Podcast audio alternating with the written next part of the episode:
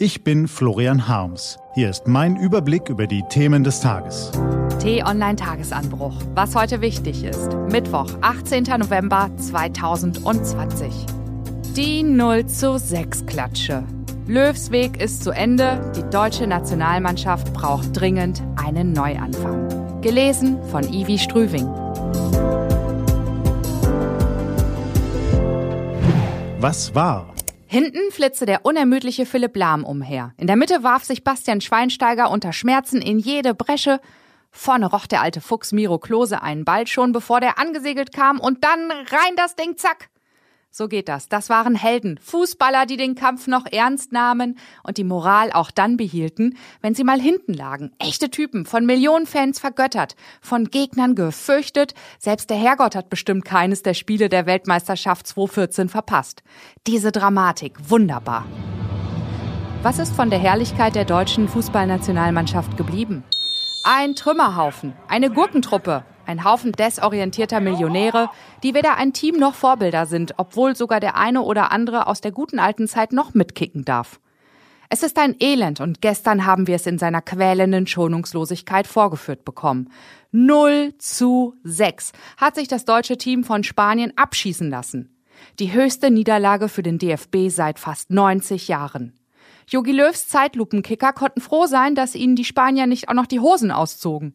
Verdient hätten sie es gehabt, so blank schlurfte die bundesdeutsche Fußballelite auf dem Rasen herum.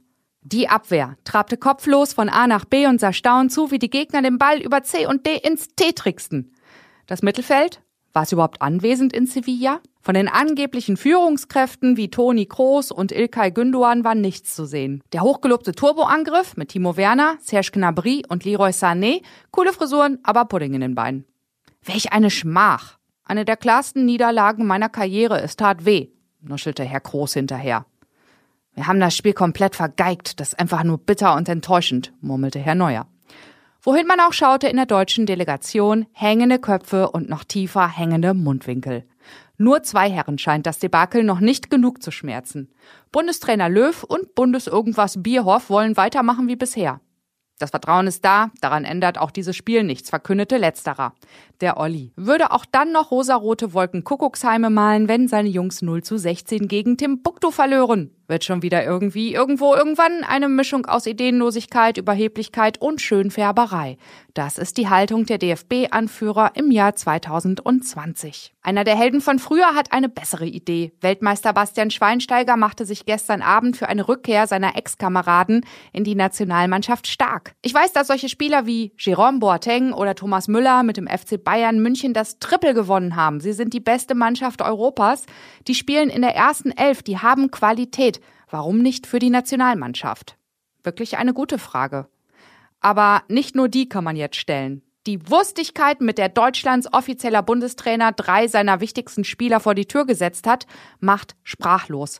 Schrieb ich Florian Harms vor anderthalb Jahren, als Herr Löw die altgedienten Stars Müller, Boateng und Hummels aus der Nationalmannschaft warf. Falls die Planlosigkeit nun auch noch in der EM-Qualifikation zu größeren Patzern führen sollte, hätten die anderen 82 Millionen Bundestrainer jedes Recht, einen echten Neuanfang zu fordern. Man soll sich ja nicht wiederholen, weil er schnell langweilig wird, aber heute erlaube ich mir als einer von 82 Millionen inoffiziellen Bundestrainern mal eine Ausnahme. Es ist allerhöchste Zeit für einen Neuanfang beim DFB, auch in den beiden wichtigsten Ämtern. Der Yogi und der Olli haben viel für den Sport geleistet früher. Aber jetzt sollen sie sich in Freiburg und Starnberg auf die Couch setzen und in der Glotze zusehen, wie neue Anführer die Nationalelf bis zur Europameisterschaft im Sommer wieder in Form bringen. Kann bitte mal jemand den Jürgen in Liverpool und den Bastian anrufen? Was steht an? Die T-Online-Redaktion blickt für Sie heute unter anderem auf diese Themen. Bundestag und Bundesrat entscheiden heute über die Änderung des Infektionsschutzgesetzes. Aus ganz Deutschland wollen Demonstranten nach Berlin anreisen, um gegen das Gesetz zu protestieren. Forscher der Uni Leipzig stellen heute Vormittag ihre Studie Autoritäre Dynamiken, alte Ressentiments, neue Radikalität vor. Eine wichtige Lektüre, die erklärt, warum der Rechtsextremismus in unserer gesellschaftlichen Mitte erstarkt. In Hamburg will der 61-jährige Kampfsportler Muhammad Karimanovic heute einen Weltrekord aufstellen, indem er so viele Kokosnüsse wie möglich innerhalb einer Minute mit der Hand zerschlägt. Diese und andere Nachrichten, Analysen, Interviews und Kolumnen gibt's den ganzen Tag auf t-online.de. Das war der T-Online Tagesanbruch vom 18. November 2020, produziert vom Online-Radio und Podcast-Anbieter Detektor FM. Den Podcast gibt's auch auf Spotify. Einfach nach Tagesanbruch suchen und folgen.